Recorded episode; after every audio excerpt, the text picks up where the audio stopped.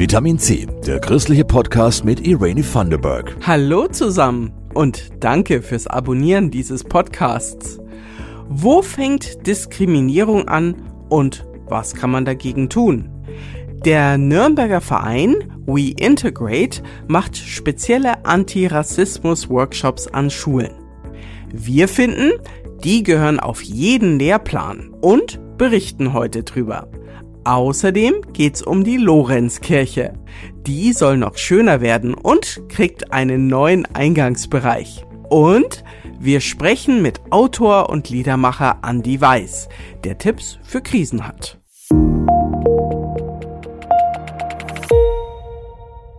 Schwarze Menschen können gut singen. Mädchen können kein Mathe, Männer zeigen keine Gefühle. Lauter verallgemeinernde Stereotype, die viele glauben, auch wenn sie gar nicht stimmen.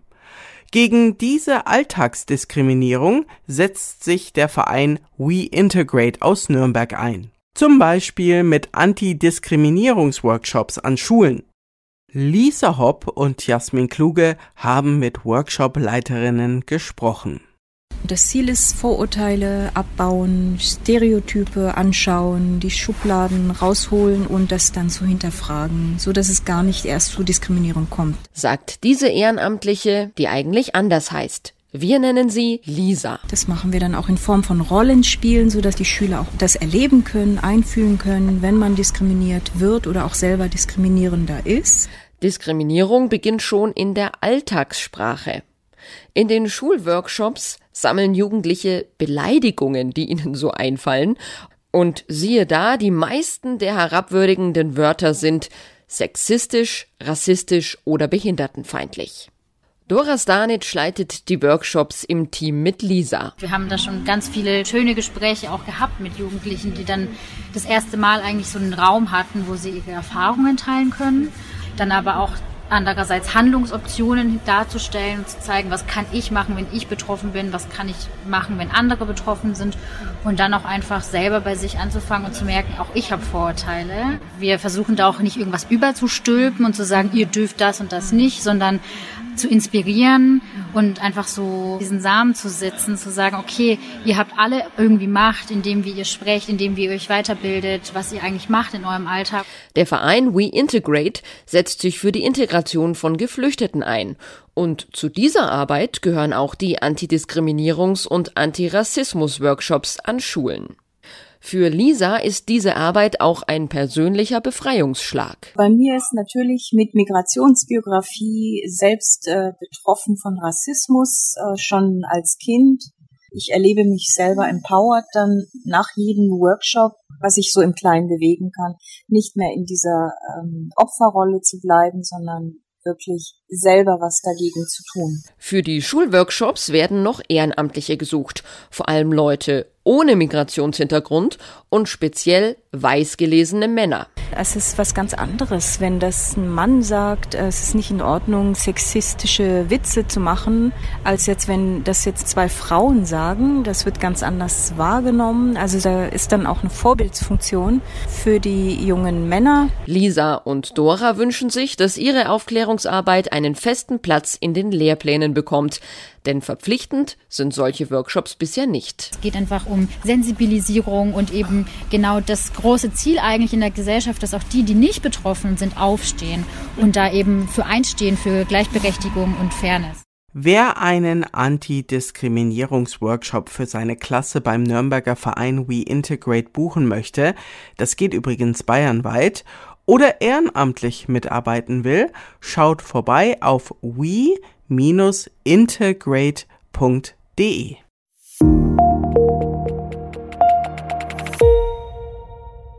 Weil immer was geht, so heißt das neue Impulsbuch samt CD des christlichen Liedermachers und Logotherapeuten Andy Weiß. Es entstand während der Pandemie, als der Kalender plötzlich leer war, weil alle Konzerttermine gestrichen waren. Die Erfahrung, wie Krisen auch Chancen bieten, anders zu denken und neue Ideen zu entwickeln, gilt in allen Lebensbereichen. Darüber spricht Elke Zimmermann mit Andy Weiß. Wie lang haben wir uns nicht gesehen? Sage, waren es Jahre? Die Zeit, sie eilt und wir alle eilen mit. Was ist passiert, während wir hier am Reisen waren? Vielleicht erzählen wir uns von diesem letzten Stück. Nicht nur Andy Weiss ist glücklich darüber, endlich wieder auf Konzerttour zu gehen. Auch seine Fans genießen die Abende mit dem Musiker, der lustige Geschichten erzählt und traurige Lieder singt.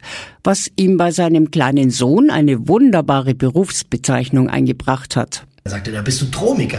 Habe ich gesagt, was ist denn ein Tromiker? Er, ja, du bist ein trauriger Komiker. Ein trauriger Komiker, der Menschen schlicht und ergreifend mag. Ich habe, glaube ich, schon immer eine Liebe für Menschen gehabt. Also auch für, vor allem für Menschen, die am Zaun stehen, die am Rand stehen, die sich nicht zugehörig fühlen. Das hat auch mit meiner Geschichte zu tun. Ähm, da, da, war ich immer schon lieber als für Menschen, die sich eh safe irgendwo schon zu Hause gefühlt haben. Ja. Andi Weiß kann gut zuhören. Sein Herz und seine Ohren sind offen für Lebenskrisen, Unsicherheiten und sonstige Beschwernisse.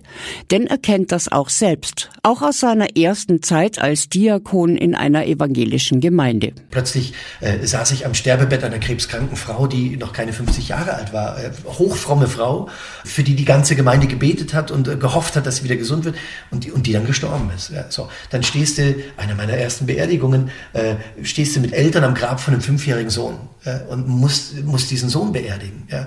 Lauter solche Momente und plötzlich hat mein so schön designtes Glaubensfundament Gott sei Dank Risse bekommen. Gott sei Dank sage ich jetzt aus der Entfernung.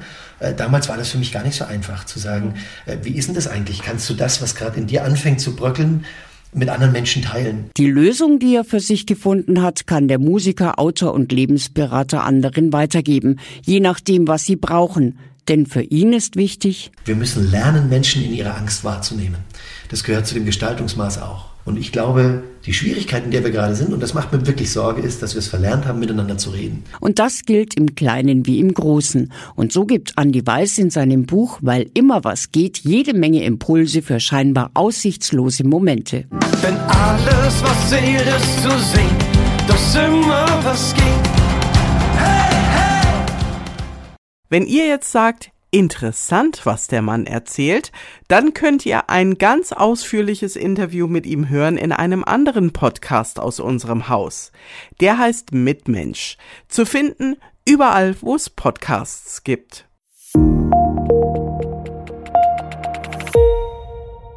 Die Lorenzkirche in der Nürnberger Altstadt ist ein echter Besuchermagnet.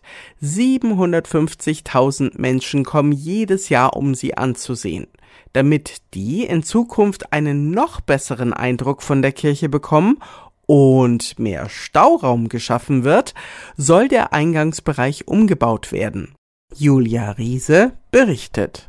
Lange Zeit hat die Ideenfindung gedauert, aber diese Woche haben die Verantwortlichen den Sieger des Architektenwettbewerbs vorgestellt. Die Lorenzer Pfarrerin Claudia Vogt-Grabenstein ist super glücklich mit dem Ergebnis. Nach wirklich jetzt zwei Jahren sehr intensiver Arbeit haben wir es endlich geschafft, sozusagen die Quadratur des Kreises auf kleinsten Raum es sind große Möglichkeiten eröffnet worden. Also wir haben Bereiche für die Mesnerei, für die Wellkammer, für den Verkauf, für die Technik. Eine Idee 2020 war, das Westportal auf der Seite mit den zwei Türmen zu öffnen. Da gehen die meisten ja sowieso instinktiv erstmal hin, wenn sie in die Kirche wollen. Aber Bauexperten und Historiker waren mit der Idee überhaupt nicht glücklich, weil sie zu sehr in die Architektur der Kirche eingreift. Deshalb jetzt der Wettbewerb, bei dem Kirchenvorstand, Baureferat der Stadt, Denkmalschutz und viele andere mitentscheiden durften. Gewonnen hat der Entwurf des Frankfurter Architektenbüros Meckler. Der sieht einen Einbau vor, direkt wenn man am Apothekerportal reinkommt, links unter dem Südturm. Im Prinzip ein großer Kasten aus Holz mit Schubladen und vielen Elementen, die man rausziehen oder auch wieder einklappen kann. Also wirklich wie ein Tiny House zusammengebastelt und das dann auch noch in einem sehr schönen äußeren, in einer äußeren Hülle, die sich sehr öffnen kann, aber auch geschlossen werden kann, wenn man dort absperrt. Und dieser Minimalismus ist auch das, was dem Entwurf den Sieg gebracht hat, erklärt Harald Hein, Leiter des landeskirchlichen Baureferats. Er hat im Gegensatz zu den anderen Wettbewerbsbeiträgen wirklich nur seine Mikroarchitektur, sein Möbelstück hier entwickelt und keine weiteren anderen Teile im Raum platzieren müssen. Zusammen mit dieser Materialität, also komplett aus Holz, wird das schon ein Element, was den Kirchenraum auf der einen Seite bereichert, aber auf der anderen Seite auch respektvoll in den Hintergrund tritt. Und noch was wird neu. Im Moment sind die Holztüren am Apothekerportal immer zu, weil sonst Kälte, Hitze oder Nässe schnell in die Kirche reinziehen. Damit in Zukunft immer einladend die Türen offen bleiben können, wird zwischen dem Metallgitter außen und den Holztüren eine Glastür eingebaut. Durch die kann man dann in die Kirche gucken. Gebaut werden soll das Ganze 2024. Den Siegerentwurf und auch die anderen Vorschläge kann man sich in der Lorenzkirche anschauen. In der nächsten Folge von Vitamin C kümmern wir uns um ein emotional sehr aufgeladenes Thema. Es geht um den unerfüllten Kinderwunsch vieler Paare. Wir sprechen mit einer betroffenen Frau, einer Kinderwunschberaterin und einem Ethikprofessor. Das wird spannend. Ich bin Irene van der Berg und ich wünsche euch noch einen schönen Tag, egal was ihr gerade macht. Und ich sage Danke für die Redaktion an Christoph Leferz und Jasmin Kluge. Das war Vitamin C, der christliche Podcast. Für Fragen oder Anmerkungen schreibt uns an pod-vitaminc.epv.de. Vitamin C, jeden Sonntag neu.